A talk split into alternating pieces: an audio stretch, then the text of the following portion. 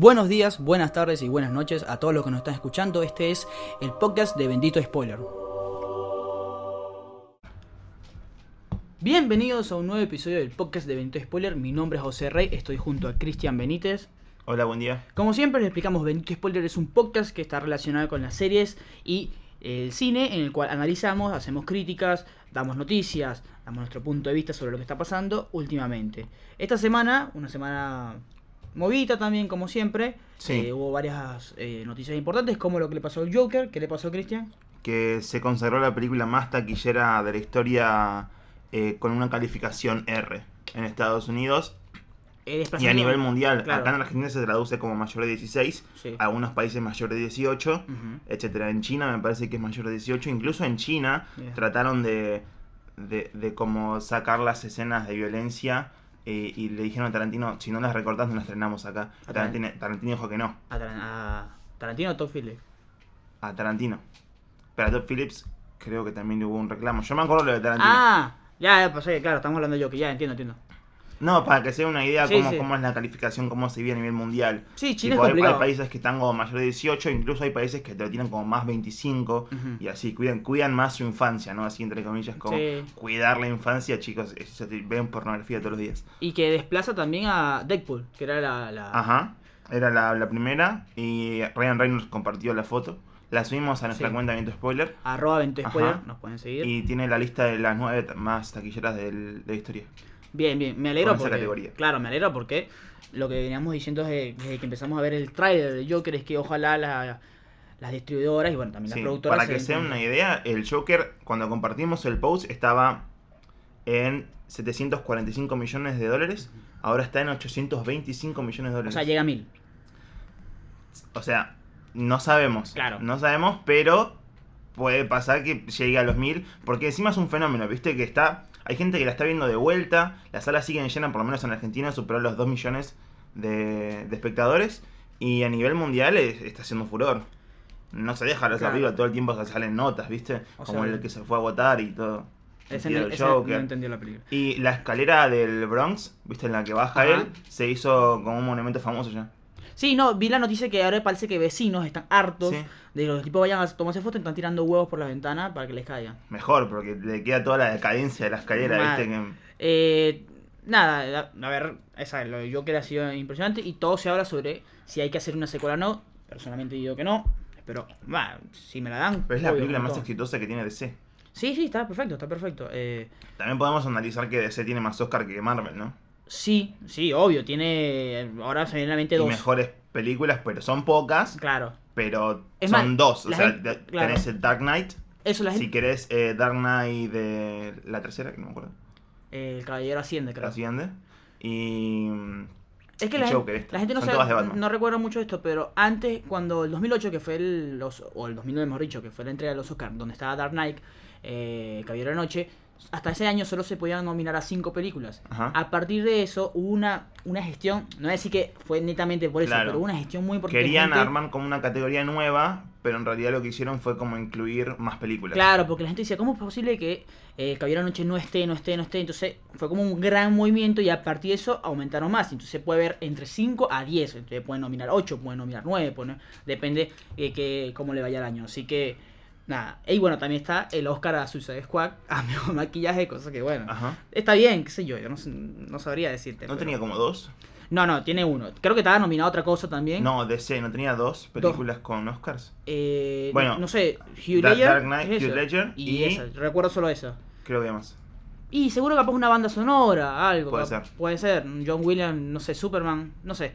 Bueno, eh, eso es con respecto al Joker. También hubo una noticia que salió justamente hoy, el día que estamos grabando esto, que es que los encargados de Game of Thrones, eh, que tenían firmado Sí. eh, una, una, una trilogía para, eh, para el universo de Star Wars, o sea, esto quiere decir que eh, después del episodio 9 iban a crear otra trilogía que no tenga nada que ver directamente o sea, con, con la, la familia Luke Skywalker, sino otra trilogía, otra cosa, ellos iban, iban a ser los encargados de escribirla y dirigirla. Estos actores, estos... mm, Sí, David Benoist y, y David Weiss, me parece Claro, que es. que se hicieron mucho más famosos por eh, la mala calidad, por lo menos que lo que consideran muchos críticos y fans, que tuvo el final de Game of Thrones.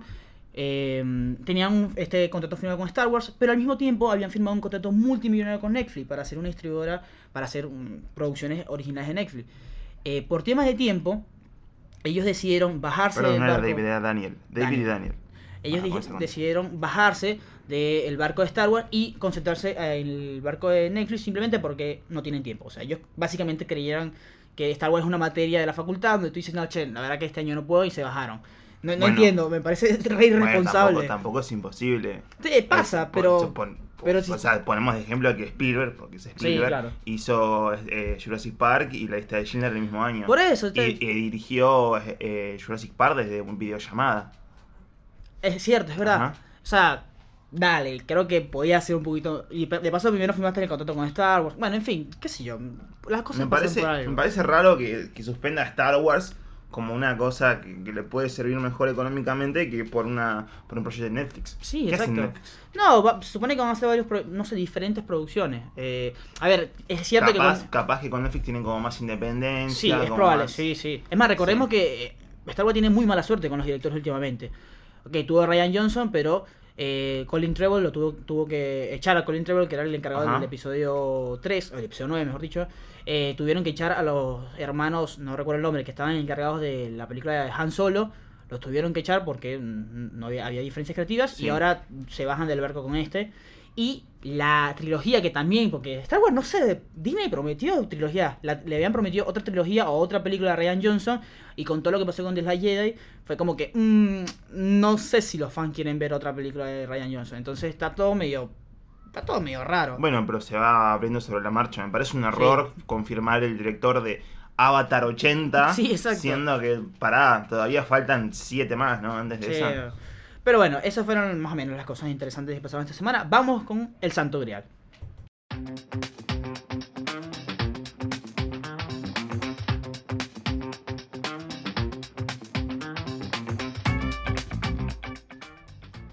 Para este Santo Grial vamos a hacer algo diferente, como casi todos los episodios, pero vamos a hacer algo diferente. Vamos a hacer una especie de ring. Que no es un santo grial ya, es como. Es, es... Está evolucionando, todo eso evoluciona. Eh, en este caso, vimos varias películas y como no vamos a hacer podcast de todas las películas que hemos visto, vamos a hacer una pequeña reseña de uno o dos minutos sobre algunas que interesantes que hemos visto durante esta semana que se han estrenado. Que hubieron un montón. exacto, ya sea en, servicios de streaming o en Sí. televisión. Que no consideramos capaz que necesiten como un episodio, algunas sí, otras no. Claro, pero... Pero como para que tengan una idea por dónde anda la cosa. Exactamente. Porque están en cartelera en este momento o están, bueno, en su servicio de streaming. Así que arrancamos con el- la batalla. Sí. Eh, arrancamos con Maléfica, una película para mí lamentable, la pasé muy mal, pasé vergüenza ajena, mucha pena. Eh, la verdad que los papeles que les dieron a estos protagonistas no se entiende, no se entiende cómo Michelle Pfeiffer cayó ahí, no se entiende cómo Angelina Jolie es tan mala en la actuación, o sea, lo único que hace es literal, tiene dos facetas, una eh, de enojada y otra feliz, punto, se termina. Es un cuento de hadas total que, se quería salir como de la parte más eh, homogénea, espontánea de que, era el cuento original de la Bella Durmiente de Disney y querían sacar toda esta parte machista y como de, de puro estereotipo y terminan creando otra cosa más de estereotipo. Es como no se entiende qué se quiso hacer. Yo la pasé mal, pero todos los nenes que estaban en la sala eh, se cagaron de risa, la pasaron bien, etc. Es una película para, para la Bendy, pero no rinde para nada. La verdad que es mala. Monos, película Colombo-Argentina y también creo que tiene otros países involucrados, dirigida por Alejandro Landes, Alejandro Landes, que es un director brasileño que en lo que es respecto al cine independiente brasileño ha sido muy famoso. Está, hay, hay dos rostros muy conocidos como Moisés Arias, que es este tipo de Hannah Montana, no sé cómo llegó allá, pero bueno, recuerden que él es, creo que es puertorriqueño, así que llegó a esta producción. Y está Julian Nicholson, que la habrán visto por eh, la película que hace poco se estrenó. Iniciales es de qué? Exacto, Iniciales S que con, con, eh, Diego Diego Peretti. Peretti. El- pero no sé, la tipa como que hizo un viaje a Argentina y como que dijo, che, vamos a hacer dos películas por acá Sí, que estamos. Es una, por acá. Claro, es una película que sucede o transita en lo que son las selvas colombianas. Está suscitada, a pesar de que nunca lo dicen, en un grupo de la FARC, está sobreentendido, de jóvenes y que tienen eh, capturado a una doctora que es interpretada por Julian Nicholson y es básicamente la transición entre qué hay que hacer y las luchas de las fuerzas paramilitares sobre eh, cómo adoctrinan a los a grupos jóvenes desde una temprana edad, por supuesto, y los inculcan Sí. a lo que es la rebelión. A mí me gustó. Muy cruda, Es- pero muy lenta. Es cruda, es lenta, pero eh, visualmente es impactante. Es una apuesta que ojalá puedan ver, ver en el cine. Todavía están algunos cines y no, bueno. Y va a estar nominada al Oscar. Es Eh, la apuesta suena, colombiana. suena, es la apuesta colombiana. Sí, Zombieland 2. Zombieland 2, eh, de vuelta con el mismo elenco, la misma historia, el mismo viaje. Es un road trip, eh, se podría decir así, ¿no? Mm. Porque siempre hay carreteras, hay autos. En, en la primera también fue más o menos lo mismo. Acá tratan de establecer como una nueva mirada sobre la unión de todos los, los integrantes que se separan y se vuelven a juntar, pero es exactamente lo mismo. El tema ahora es que pasaron como cuánto, 6 años de la primera película. No, 10. 10 años de la primera 2009. película, fue un montón. Eh, y, y los actores cambiaron mucho. Es decir, en la primera estaba Emma Stone, irreconocible, porque Claro. era muy chiquita, era como que recién estaba iniciando. Hoy es otra persona, tienen como otras convicciones, otras ideas. Lo mismo Jesse Eisenberg. Y te das cuenta en, en, las, en todas las escenas de la película, cuando están juntos, no se llevan bien. Y, te das cuenta con, con las, las- la- las reacciones de cada uno. O sea, cada vez que tienen que abrazarse, darse un beso, tenés como una sensación de asco. Eh, después lo tenés a Woody Harrelson, que en serio tiene un problema de alcohol. Tienen, chicos tienen que tratarlo. Eh, Es en serio, eh, la- no, estamos, no estamos. Es en no, serio. no, es en serio. Y, y después eh, tenés como la- los, los chistes, la comedia, tío, todo tiene un mal remate por todos lados. Es muy vieja, es una película que quedó vieja, ¿no? Sí, sí, es una película que quedó vieja. Incluso en su época ya había quedado vieja. Lo que pasa es que en esa época éramos todos viejos. Claro. Éramos todos jóvenes en, en el sentido, ahora estamos viejos. Pero bueno, no, no termina de convencer, no, no termina de funcionar. De vuelta como maléfica, es para mí un mal intento de querer revivir una idea buena eh, que, que salió y que ahora ya no. Eh, te- te- date cuenta que en ese entonces la única que había estado nominada al Oscar era Abigail, la Ajá. chica, por eh, Pequeña Miss Sunshine. Ajá. Y ahora tienes a todos los demás que ya tuvieron su carrera, Red Social, eh, La La La. Woody Harrelson volvió con hace poco con Sí. Tre- Three Billboards, Evo Missouri, pero bueno. No parece que que le hayan pasado tan bien, me parece que es más que vinieron vinieron por la guita y se fueron, ¿no? Claro. Es así. Exactamente. Fracturado, una película original de Netflix que se estrenó, que es eh, dirigida por Brad Anderson, director de películas como El Maquinista o películas como 911 llamado, Llamada Mortal. Es un thriller psicológico en el cual un hombre que, padre de familia, que viene a través de un viaje eh, luego de Acción de Gracias, si no me equivoco, eh, un hombre en una carretera empieza a cuestionarse cosas de su vida, a cuestionarse su matrimonio, entre otras cosas, un hombre que tiene problemas con alcohol y tiene un pasado que lo persigue. Luego de un accidente, de un pequeño error que comete, su hija y su esposa tienen que ir al hospital y a, él, a, través de, luego de dormirse, al despertarse, se da cuenta de que en el hospital no están ni su esposa ni sus hijas y le quieren hacer creer, o eso es lo que te quiere hacer la, la película por supuesto, que no existen. Y es un thriller psicológico en el cual un hombre que luego de también haber sufrido un golpe, vive eh, paso por paso, recuerda lo que es, lo que hizo, lo que pasó y que tiene a las autoridades, tiene al hospital todos en contra y luego termina con un final increíble, uno de los mejores Sí. finales que, no sé si mejores, pero por lo menos uno de los finales más eh, sorprendentes que has visto, por lo menos que he visto este año. Es una película ideal para verlo un sábado en noche, un viernes noche si no tienes nada que hacer con pochoclos. Y una película que realmente funciona muy bien en lo que es eso, un thriller psico- psicológico. No, no, no sé si así un domingo, ¿no? un domingo a la tarde, No. porque eh, una amiga en común no- me, me preguntó si la recomendaba. Yo no la vi, pero me habían hablado de que, que la pasas muy mal, entonces un sábado a la tarde capaz no, no está tan bueno. Claro, exacto.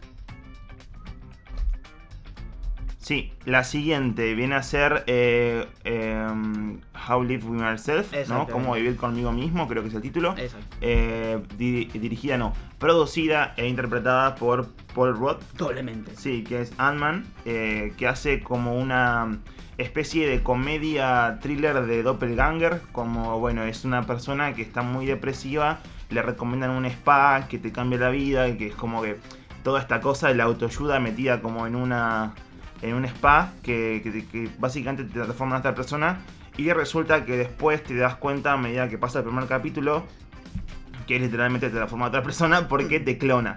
Entonces es como el, la- una vez acá hicimos una, una reseña del sexto día, me parece. Sí. Bueno, es exactamente la misma idea, pero pasada como a una nueva comedia interpretada por Paul Rudd, porque sabemos cuál es el, el signo característico de Paul Rudd, ya sabemos cuál es su comedia, cómo viene en la mano. Eh, es mucho de eso. eh, después se transforma como en una en una cuestión más de un drama familiar entre él y su esposa, ¿no? Y pero siempre siguiendo como la misma línea. Es una serie que eh, tiene un pocos capítulos. eh, tiene no sé cuántos cuántos tenía. No sé si 8 o 6. Sí, 8 o 6, Ponele que creo que ocho. eran 9. Bueno, pero son Pero cortos. Eso son no, eso son cortos, a eso iba. O sea, son 20 minutos que la devorás en un momento. La idea me parece buena. Paul Rudd actuando como en un doble sentido. Me gustaría ver detrás de escena cómo, cómo hicieron eso. Y está en Netflix y nada, está interesante de ver también. Por último, La Lavandería, la película que se estrenó en el Festival de, de Toronto, si no, sí, Toronto, si no me equivoco, es una película dirigida por Steven Soderbergh, que es un director que es ya reconocido con alta trayectoria, que ha tenido grandes películas y otras que y no han funcionado tanto, es ganar el Oscar por la película Traffic, pero bueno, también es el- la, la idea, la mente maestra tra- eh, detrás de La Gran Estafa, de Logan Lucky, Sí. de Magic Mike, tiene grandes películas, de Contagio entre ¿Ganó un. Oscar? Sí, a mejor director por Traffic. También ganó una palma de oro. Eso es interesante. Por Sí. Sex, Lies and Vintage. And Videotape, disculpa. Eh, a ver. Es una película que trata de explicar de una manera. De una manera. Creo que hay que instalar este término. Adam Maikesiana. Sí. Lo que son lo, lo que fueron los, los el suceso de los Panam- Panama Papers. Todo lo que pasó con ellos. Y intenta hacer exactamente eso. A ver. Es una película que intenta. Quiere lograr hacer. Convertirse en Adam McKay Sí. y no lo logra en ningún aspecto. ¿Por qué? Porque quiere romper la cuarta pared, porque quiere hacer cosas divertidas, porque quiere hacer llamar, eh, explicarte a través de situaciones interesantes eh, lo que es todo lo de los Panama Papers o todo lo que pasó con lo que es los negocios offshore y en ningún momento se entiende. ¿Qué onda el área técnica? Porque vi la fotografía del trailer me pareció muy chivo Lubeski. Sí, eh, eh, sí, es verdad, no había pensado eso, tiene Sí. algo. A ¿Viste ver, lo- los primeros, es como un plano general, pero Claro. que todo el tiempo enfoca como un ojo de. eh, la visión siempre está, o, o- o la, el foco siempre está como en la parte de arriba, y todo lo demás queda como medio alejado. Es como Claro. grabar con un iPhone 11 Pro, ¿viste? La, la nueva cámara que Sí. está que está buena, bueno, siempre tiene buenas cámaras, pero tiene como ese efecto, como la foto de, de Macri con. es genial. Viste que tiene como todo, te Yo con presenta así. Eh, Claro, ver, Dragon Latimus a tiene mucho de eso. eh, La favorita. Eh, a nivel técnico está bien y las actuaciones son perfectas. Tienes a Meryl Streep, tienes a Antonio Banderas, tienes a Gary Oldman, tienes a Sharon Tate, eh, tienes a Sharon Stone, tienes a mucha gente. Sin embargo, la película no funciona, sencillamente. Mm, A ver, sal- sales y no entiendes qué pasó con los Panama Papers, no lo explican bien, te muestran situaciones que son interesantes pero que no me interesan, que no le contribuyen a nada. eh, no logra nada. Es una muy mala película en ese aspecto porque tú quieres ver... Tú quieres ver la gran apuesta. Sí. Y cuando digo esto, refiero, o sea, Adam McKay se llevó ese terreno muy lejos. O sea, eh, es un tipo que edita y hace un montaje perfecto. Y este lo quiere intentar, pero no lo logra. Nada, hay- rompe, la, rompe la pared de una manera innecesaria. eh, las escenas, o sea, no tienen sentido. Sí. Igual me dan ganas de verla. No, no, a ver, la- váyanla, porque la Sí. verdad tiene eh, partes muy divertidas, pero la verdad eh, es una bronca.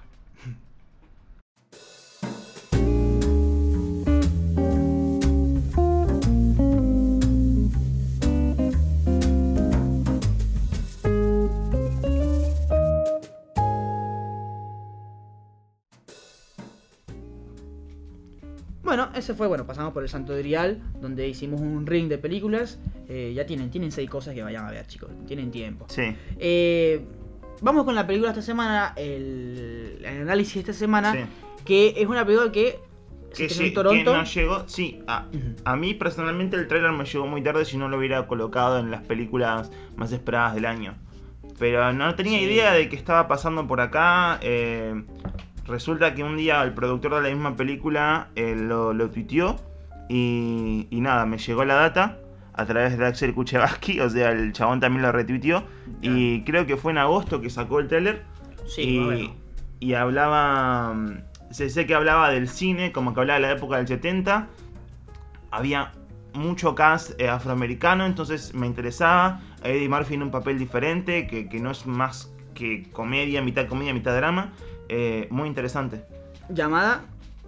Eh, mi nombre es Dolemite. Exactamente. O My name is Dolemite, que queda mejor en inglés. Para que se den una idea, eh, Rudy Ray Moore es un cineasta, o fue un cineasta y un Sí, cómico. está basada en la, en la claro, historia real. eh, que. A ver. Que no solamente se instauró como un cómico de estando muy bueno a través de un estando diferente, que no es solamente hablar, sino también hacer tipo poesía, sino que al mismo tiempo fue la mente maestra a detrás de una película que eh, catapultó a la Black Exploitation, pero comedia ridícula. Estamos hablando Sí. de, de algo así, no sé, estoy hablando, no sé, Scary Movie, ¿me esa, esa eh, ridiculez que, que da risa. Bueno, lo hizo con la Black Exploitation, que es la película Dolomite que se, que se estrenó en 1975. Fue una de las primeras películas de Black Exploitation.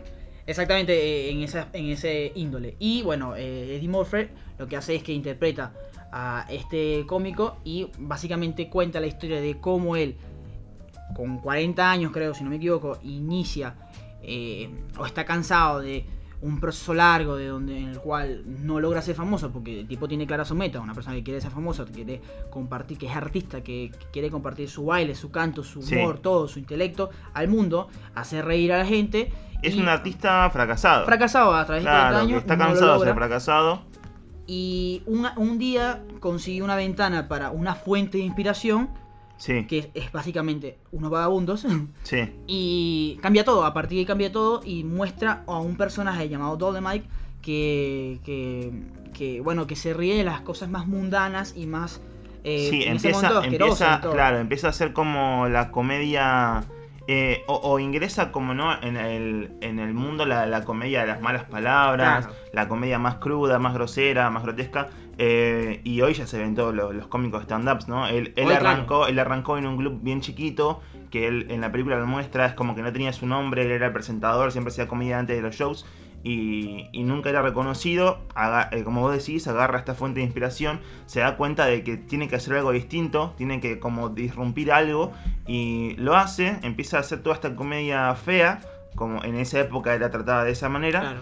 y se da cuenta que funciona, que funciona con todo el mundo, que la gente se ríe, que quiere escuchar eso y, y lo capitaliza, lo capitaliza y llega a ser lo que, lo que es, lo que fue. Para que se den una idea, la comedia en ese entonces se dividía en dos maneras. Una comedia inocente, esta típica comedia de, ay, me tropecé, ay, eh, me tiró un, un- Lo más grave es tirarse un peo, o sea, de resto todo es como re inocente. Y luego está la comedia inteligente, que es decir, mm, cosas asquerosas, pero sin decirlas, sino que cosas con doble sentido, como ironía. Él, él lo que hace es, ¿saben qué? Yo no sirvo para eso, o sea, no me da la cabeza para pensar tanto, para hacer cosas tan inteligentes y tampoco quiero ser tan ridículo. Así que lo que voy es ir directo al grano. Y entonces el tipo habla sobre tetas, sobre pene, Sí, sobre todo. también tiene la idea de crearse un personaje, Exacto. lo que hoy también se utiliza mucho.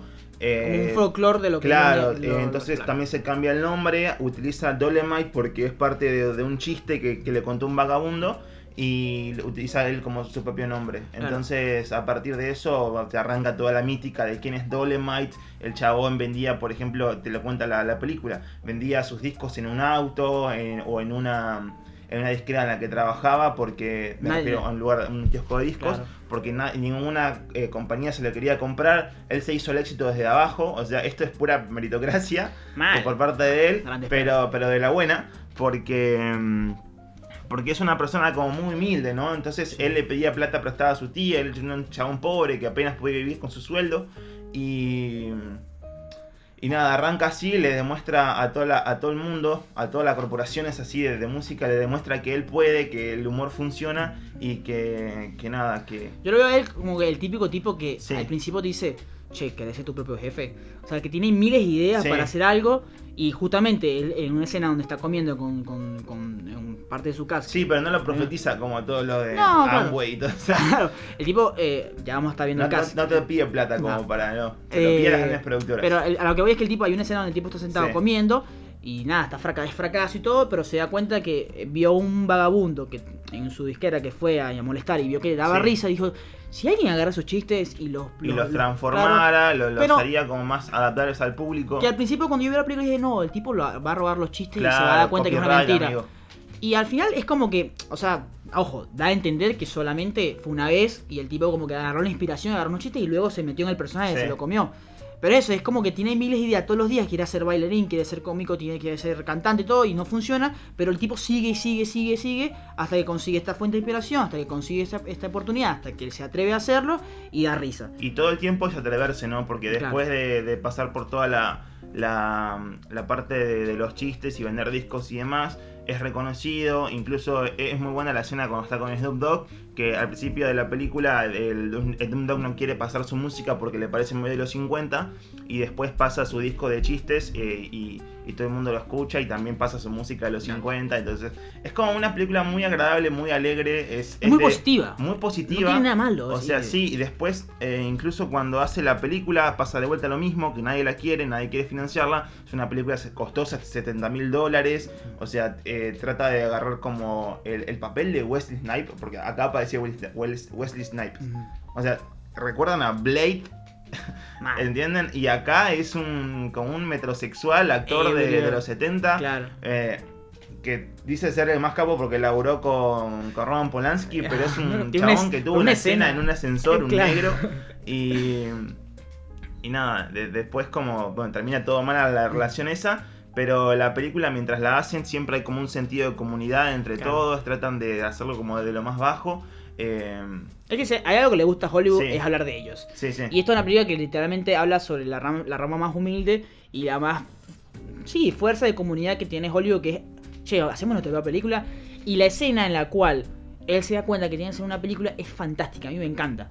Porque es el- ellos, ellos, no sé, Sí. van un día, es Navidad y ellos van a ver una película porque Y tienen Dolemite tiempo. dice, te estaban cenando en un lugar y el chabón, eh, no, voy a decirle Dolemite porque me encanta Dolemite. Claro.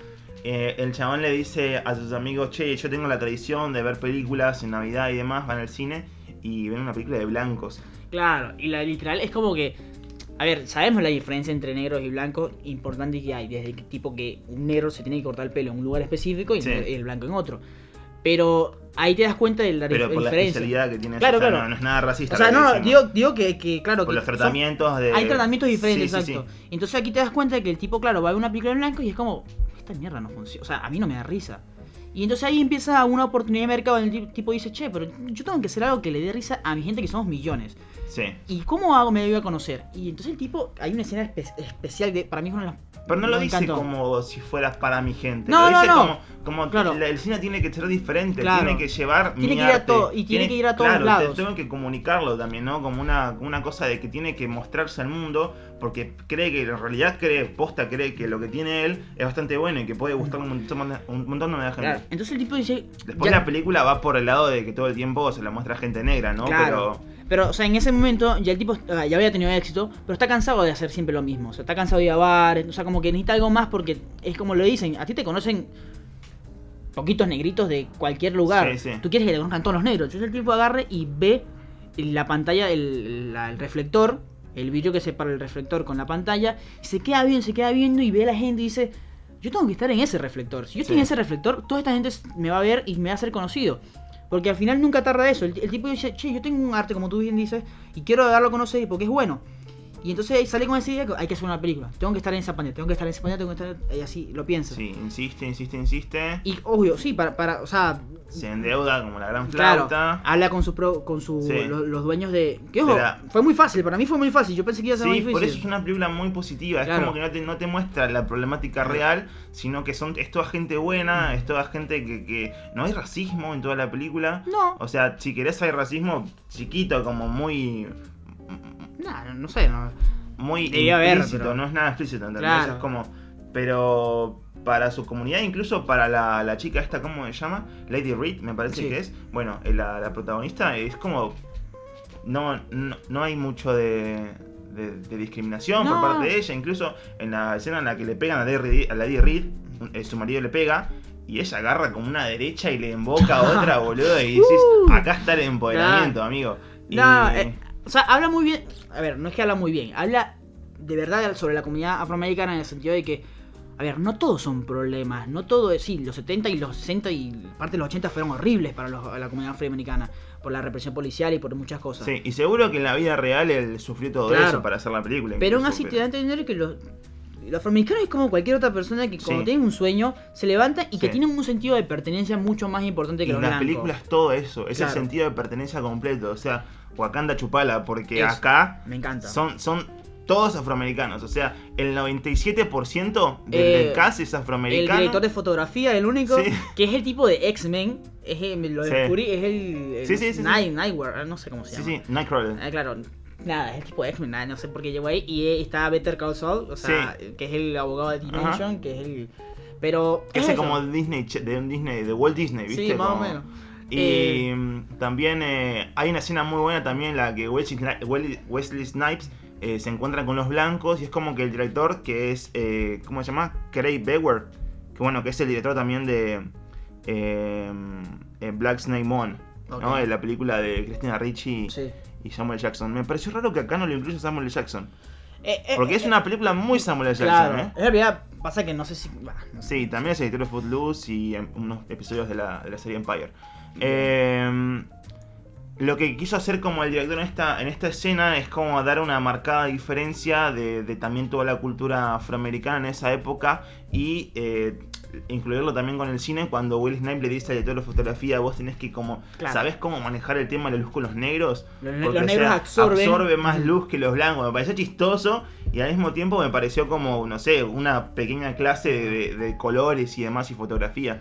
Que, o sea, incluyó todo Claro. en una sola escena que quedó genial Y también. también tiene una escena, que es la única escena donde el tipo dirige realmente, Sí, que es que él ve que, que, que, que el personaje de Eddie Murphy no, no tiene más plata, sí, porque se le acabó el rollo, entonces bueno, está hablando con los blancos, y los blancos como que, bueno, no sé, y bueno, al final le dan la oportunidad, le dan la plata, y van a grabar, y todo el mundo sabe que el tipo se está jugando la vida. Y el, este, el director va y le dice, mira, primero como que lo está jodiendo, pero luego le dice, mira, en esta escena tenés que agarrar toda la mierda que te echaron en la vida, como te dijeron que no podías hacerlo, que todo eso, y usalo. Y el tipo, y, y o sea, como que Dolly decía como que, no sé si me está jodiendo, Sí. no, pero es- usalo, usalo porque eso Yo lo va a ayudar". entendí como que quiso ser bueno por una última vez, Claro. porque después queda todo para la mierda. Sí, O sea, sí. El chabón se va, le echa mierda a todo el mundo y chau. Claro, porque a ver, tenemos que entender, la película, que es una película real, la pueden ver, que hizo 12 millones de dólares, que, que es un, fue un, muy, un exitazo, Sí, es una película sumamente ridícula, pero ridícula de comedia que tú la puedes ver y te cagas de risa. sí, pero ya es culto, es culto. Es culto, exacto. Es, es más, hicieron dos más, si no me No, equivoco. no es The Room, ¿no? Como No. hizo el otro chabón. Nah, no, no es The Room. No, no, esta, eh, esta es claro. posta una película que, que quiso sangre, ser buena, claro. que, que terminó siendo como un éxito en los cines. eh, dio inicio a, a una nueva cultura del cine. Claro, porque en ese entonces el Black Exploitation estaba acostumbrado al negro, drogas. al Claro, o el negro que mucho también, y lo muestra en la película también cuando va a uno de los estudios principales y le dice, "Pues tenemos la historia de este negro que arranca como de abajo y va a la universidad Claro. y se hace de leyes. Era como una cosa muy aburrida y lo que quería hacer el personaje de Murphy eh, era como kung fu y serpientes y- Claro. y, y mujeres y sexo y todo, ¿entendés? Era como toda la época, lo, lo malo que tenía también la comedia en esa época, que era para la cultura en general, la sociedad en general era malo, quería pasarlo al cine. Claro. Eh, van, la verdad que. O sea, no, no hay mucho más profundo que analizar, sino que es realmente una película Sí. muy positiva que, que, Sí, sí. que, termina de las verla y dice. adversidades, las adversidades siempre se resuelven de esa manera. Sí, sí. O sea, el chabón siempre está, siempre está el problema encuentra de la plata. posibilidad, Claro. es una persona también con... Es un tipo que resuelve, el tipo agarra y dice, vamos a sí, hacer sí, esto, con esto, mucho esto. desenvolvimiento. La escena también con Chris Rock me gustó, me pareció emotiva, me pareció que a- Claro. emotivo que haya aparecido Chris Rock ahí, dándole una mano, como diciendo a mi primo, tiene un cine, tomá, yo te lo presto. Eh, después tuvo que pagar pero bueno. eh, Ah, eso es genial. Sí. Yo tengo que pagarte a ti para Sí. mostrar mi arte. Sí, bienvenido a esto. Y, y Todos las, tenemos que pagar y las escenas que son más bajoneras, como incluso cuando le- lee la crítica de la película, cuando están yendo a la Premier Mundial y lee la crítica y- dicen que todas las críticas le dicen que son malas, que esto, que aquello, pero se da a entender que es porque la mirada de esa época, ¿no? Igual, eso me encanta porque es como. Sí. Y hoy en día pasa todavía, que a veces, no sé, Sí, sí. criticamos cualquier cosa y es como. La mirada de la crítica de la época era, que era una película mala, que, tiene como mu- muy, poco de esto y de aquello, pero que en realidad la mirada crítica en esa época era racista, entonces Mm. ahí tenés como un dije de eso. Y después ves que el cine está lleno, que todo el mundo quiere ver a Doleman, que lo conocen, que son fanáticos. Y después Eddie Murphy quedándose, Doleman quedándose Eso es genial. afuera Es de la, de la premier para quedarse con todo el público que está esperando para la siguiente función. Para que no quede esperando tres horas Claro, de que pedo. está el gordito que como que Sí. también hace. Que es como un mensaje de. A ver, el arte no tiene límites. Sí, sí, y Y, es si tú quieres decir grosería, dale, capo. Si vos bueno, eh, ponele un mundo. O sea, eh, él sirve como una inspiración y sirve como una inspiración para todos nosotros. Sí, Por eso digo, a, a Hollywood le encanta hacer películas sobre ellos y esta es una película muy positiva, es muy, eh, muy buena. La verdad que espero Sí. que, que se le dé mucha bola. Nosotros ya hablamos bastante de Pantera Negra este- en este podcast en todos lados. No, esta supera es Y- todo lo que tiene que ser y, Pantera y Negra. es como que esta película demuestra, y ojo, en serio, o sea, tiene que estar, o sea, me parece que debería estar nominada, a pesar de que aquí ya consideramos que los Oscars no son parámetro, debería, ojalá esté nominada. Sí, y, cuando, mucho menos para Netflix, y ¿no? Porque claro, Netflix no, no sé si claro, va- y no cuando vean a estos tipos, bueno, que lloran porque, ah, Plantera Negra le dio la oportunidad a los afroamericanos, bueno, chicos, ver, vean esto que realmente tiene un propósito importante, que es no solamente decir yo puedo hacerlo, sino que es Eddie Murphy, siempre pude, pude, siempre pude hacerlo. y Eddie Murphy en el mejor papel de su carrera después de Norbit. Bueno, yo la verdad eh, no tenía tanta la carrera de Murphy como... A ver, es una carrera Eddie Murphy, Eddie. Murphy la arrancó Es muy exitosa. en Saturday Night Live. Sí. Él tenía como, era muy chico y en Saturday Night Live estaba en una época muy de crisis, o sea, no, no podían eh, pagar sueldos y toda la bola. Y el chabón lo que hizo fue salvar su carrera. El chabón Sí. era muy grosero también con los chistes. Hoy Sí, ves esos sí. chistes y son como agarrarla con, con un- una pinza. Claro, yo no, Pero- no, no tenía tanto la carrera, o sea, tengo la carrera normal, o sea, la él cosas arrancó así.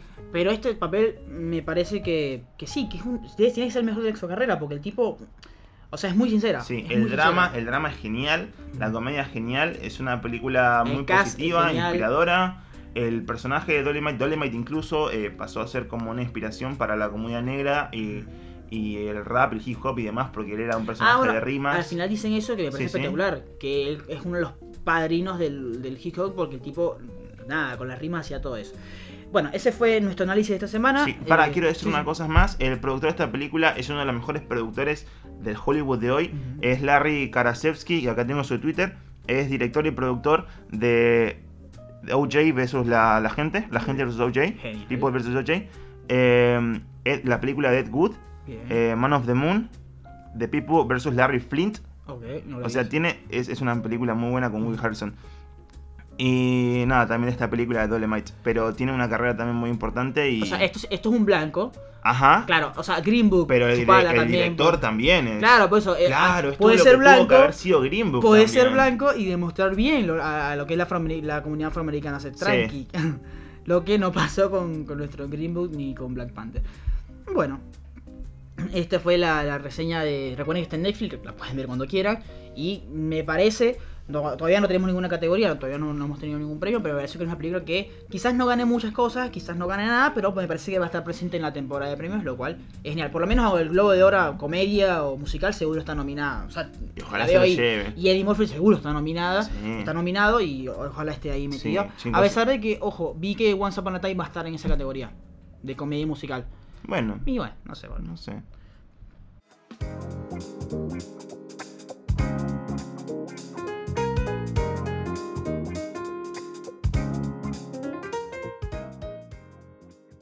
Para finalizar otro episodio del podcast de Minuto Spoiler, vamos con las benditas recomendaciones.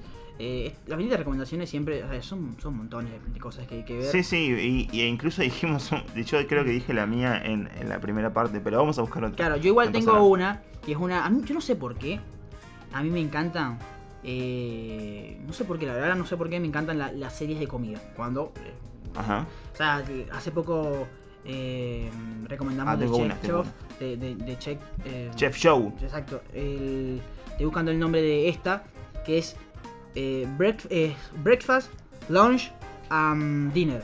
Es Ah. una serie de un cocinero que... mm, bueno, se me está yendo, no sé por qué. Que es un cocinero que tiene a, a diferentes... eh, va a diferentes ciudades del mundo. Va, en realidad son cuatro ciudades o países. Y intenta eh, explorar lo que es la, la- la cultura culinaria de ese país junto a estrellas de televisión.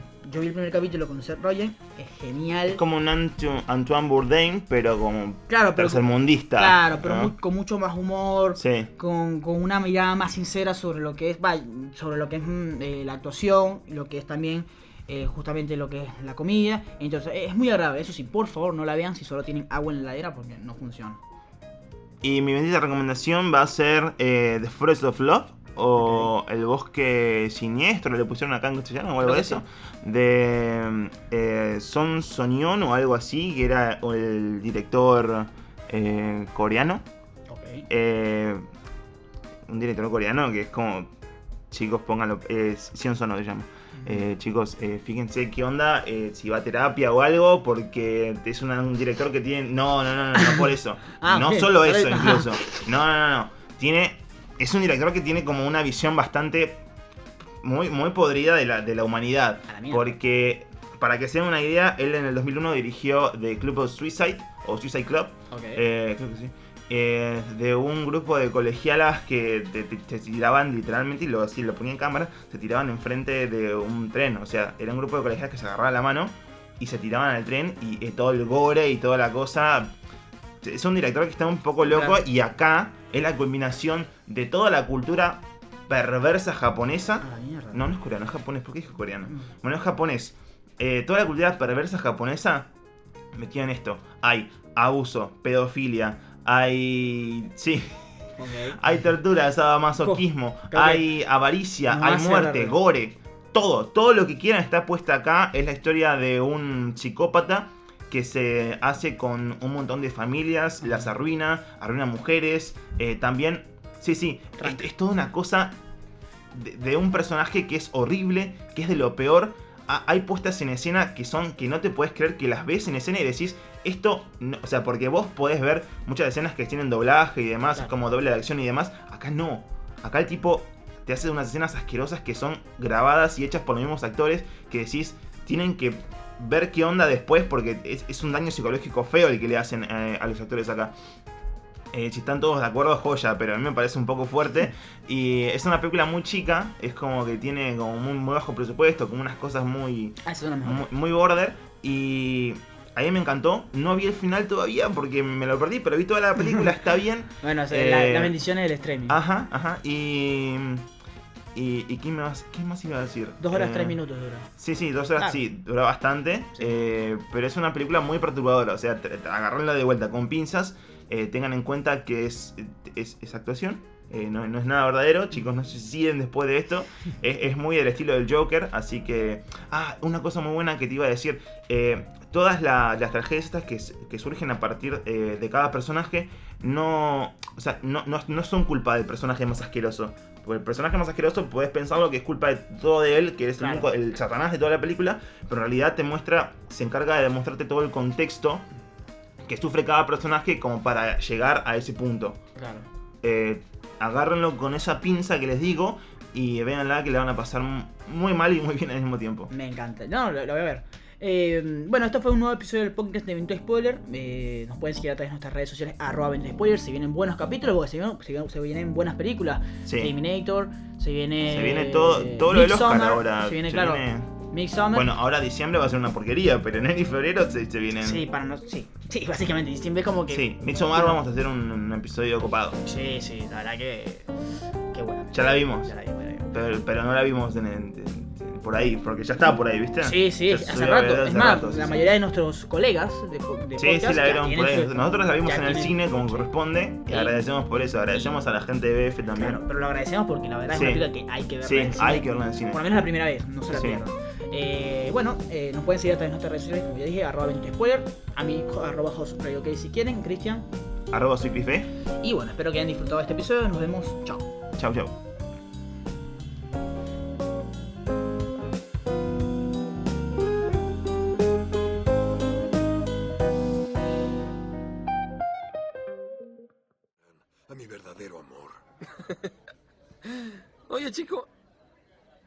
Lo que tú crees que soy. Ah, amor, todos tenemos secretos. Descuida.